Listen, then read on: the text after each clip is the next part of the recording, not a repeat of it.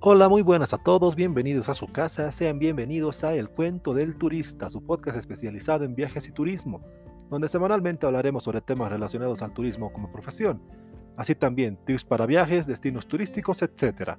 Y al finalizar nos daremos un momento de off topic, donde hablaremos de tecnología, noticias, series y cualquier otra temática que pueda surgir o que se encuentre en el boom del momento. Mi nombre es Iván Camacho y tengo que darles el placer de darles la bienvenida al capítulo 14 de nuestra primera temporada. Como ya saben, la aclaración de siempre, antes de comenzar con el capítulo de hoy, los capítulos impares serán dedicados a explicar sobre el turismo como profesión, en otras palabras, cómo elaborar un paquete turístico, cómo seleccionar un segmento de mercado, etc. Y los capítulos pares serán sobre viajes, tips y demás así para que puedan escuchar los capítulos que les sean más interesantes o los que más necesiten, y también pedirles lo que los youtubers piden, que se suscriban y activen la campanita para que puedan recibir una notificación una vez suba un capítulo nuevo. Pero bueno, nos encontramos nuevamente aquí y si estás escuchando esto espero que estés suscrito. Estamos ya en, en el cuarto mes de este año y espero que esté siendo tan productivo para ti como lo está haciendo para mí. Desde la cuarentena, algo que se volvió una afición para mí es la gastronomía. Y en mi casa, si no se está hablando de fútbol o no se está viendo fútbol, se tiene programas de cocina o videos de cocina. Porque es algo que disfruto mucho en lo personal. Disfruto comer, disfruto cocinar y disfruto cocinar para los demás. Obvio, ya me llevé una buena quemada con el aceite, pero no quita que aprendí a ser más precavido al momento de poner en práctica lo que miro la tele. Y por ese afán que siento por la comida, esta semana hablaremos sobre el turismo gastronómico. El turismo gastronómico surgió como tal en principios del siglo XX, surgió en Europa y básicamente no era algo muy elaborado, sino que solo consistía en visitar los principales restaurantes o posadas, calificarlos y decidir cuáles son los mejores y así sacar un top para ver ¿no? los más recomendados o con mayor calidad, etc. Y eran realizadas por los gourmets, que en sí un gourmet básicamente es un crítico culinario así como me ciego en la película Ratatouille, que se encargaba de ir a los restaurantes y dar una crítica de todo el restaurante, desde el servicio, la calidad del plato a degustar y así sucesivamente. Estos críticos gastronómicos fueron quienes empezaron con las primeras rutas gastronómicas, siendo los precursores en este tipo de turismo en Europa. La gastronomía es algo cultural, forma parte de nuestra vida cotidiana y nos representa de forma internacional. La diversidad que posee hace que sea un atractivo único, siendo lo suficientemente fuerte por sí mismo como para atraer visitantes de todos lados, solo con el fin de poder degustar la comida de esta región o de ese país. Hacer algo cultural que identifica cada región es muy distinto entre sí, satisfaciendo las necesidades de todo tipo de públicos. Ya con ese pequeño antecedente, podemos hablar de cómo es en la actualidad. Actualmente, como ya mencionamos, tiene la capacidad de satisfacer a todo tipo de gustos. Hay para todo público. En el caso de América Latina, existe una cultura sobre la comida picante. Y por más que México son quienes más promocionan este tipo de comidas, estos platillos, la comida picante es una bandera para todo el continente americano. Claro, hay excepciones, por ejemplo Argentina y Uruguay son los únicos países del continente que no tienen una cultura picante no, cuentan con esa cultura de comer picante. Pero bueno, por más que como dije que México es el país que más elabora marketing de su gastronomía en torno al picante, el origen del, sí, del picante de los pimientos en sí es boliviano. El ulupica, que es como nativamente se conoce esta planta, es una planta que crece de forma silvestre en el país y es básicamente la madre de todos los pimientos que podemos encontrar. Ya desde la llegada de Colón es que se esparció por el resto de América y llegó a todo el mundo. Y ya, mediante la trata de esclavos que había, eh, llegó al continente africano y se volvió parte fundamental de la comida del lugar. Y por las relaciones que habían entre España y el continente asiático, llegaron de igual forma los pimientos a ese continente. Ya con el tiempo y el trabajo invertido surgieron los demás tipos de ajíes, chiles, pimientos, etc como los conozcan ustedes en su, país. Por ejemplo, el habanero, el jalapeño, el rocoto, el locoto, etc. Cualquiera que ustedes puedan mencionar tiene el mismo origen y la misma raíz, el ulupica, que como dato curioso es utilizado para elaborar gas pimienta. incluso algunos chiles actuales son utilizados para elaborar desinfectantes.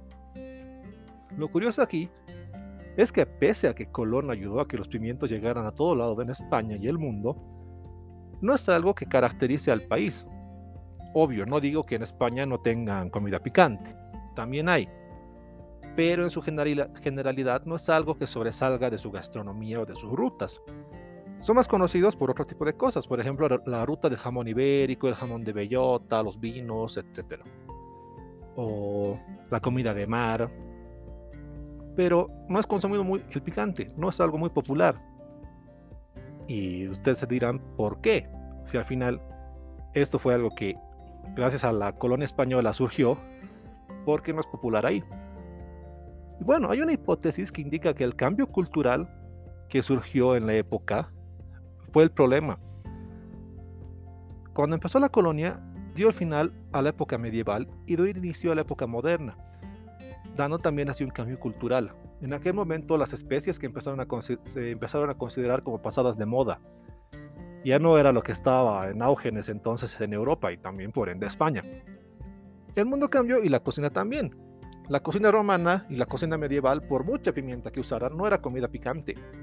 En efecto, la pimienta, el picor de la pimienta, proviene de la piperina, que es un compuesto mucho más distinto y mucho menos fuerte que la capsaicina que es el compuesto que hace que pique los pimientos. Básicamente la relación es como que la piperina equivale al 1% de la capsaicina. Mientras que en, toda la cocina en Europa se puso en auge una comida mucho más grasa, mucho más dulce y dejando atrás toda la potencia aromática que podía haber en el clavo, en el jengibre y demás pimientas.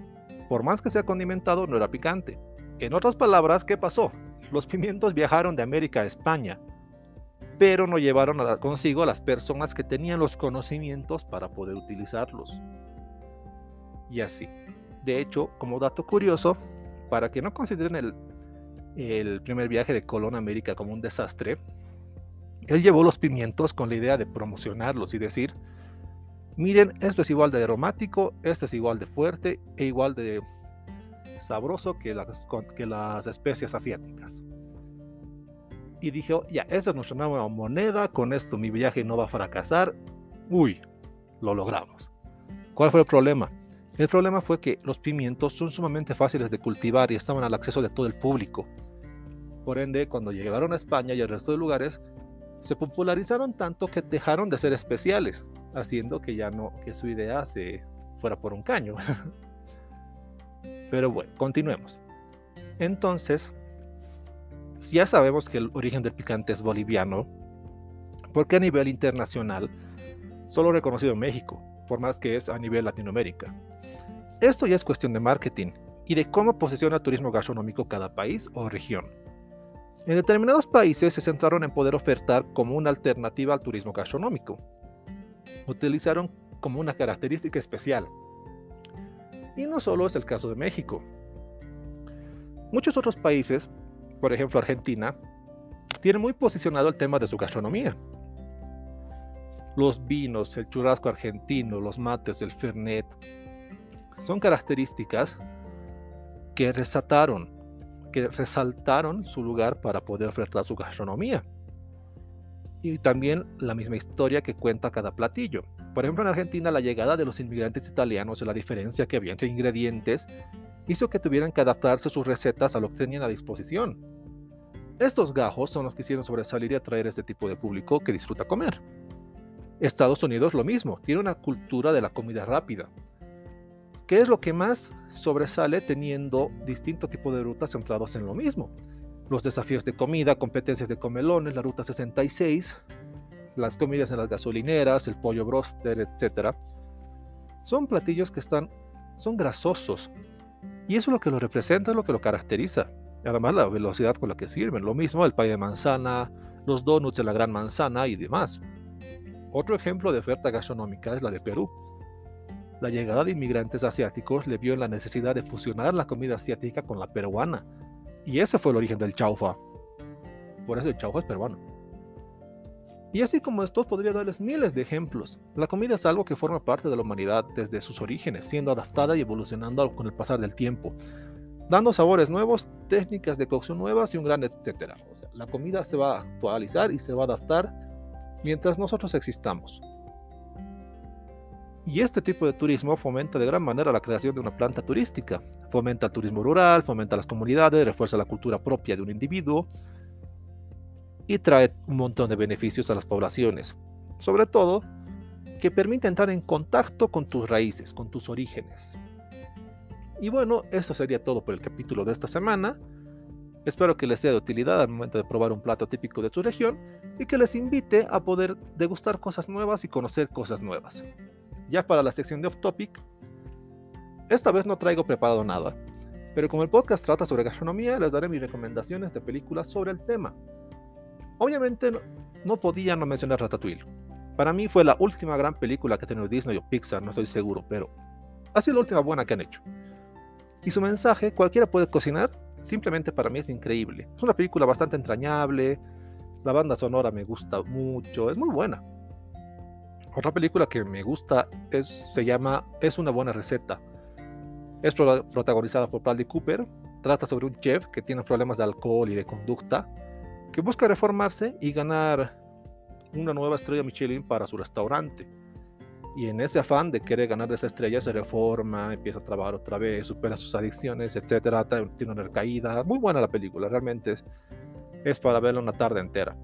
Y por último, Julian Julia, que es basada en una historia real.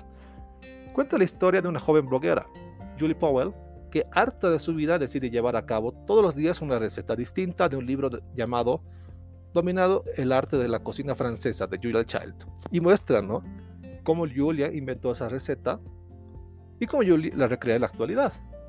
Es bastante interesante porque muestran lo machista que era la cocina en la época de cuando fue escrito el libro, ¿no?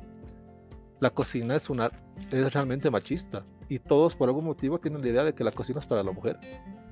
Pero ya dentro de la cocina a nivel profesional lo ven al, al revés. Es bastante interesante, yo les invito a que vean esta última película. Y con eso finalizamos el capítulo de hoy quiero darte las gracias por llegar hasta aquí y poder acompañarme en esta aventura. Realmente espero que tú, quieres estar al otro lado del micrófono, disfrutes cada episodio y sigamos juntos semana a semana. Chao, chao.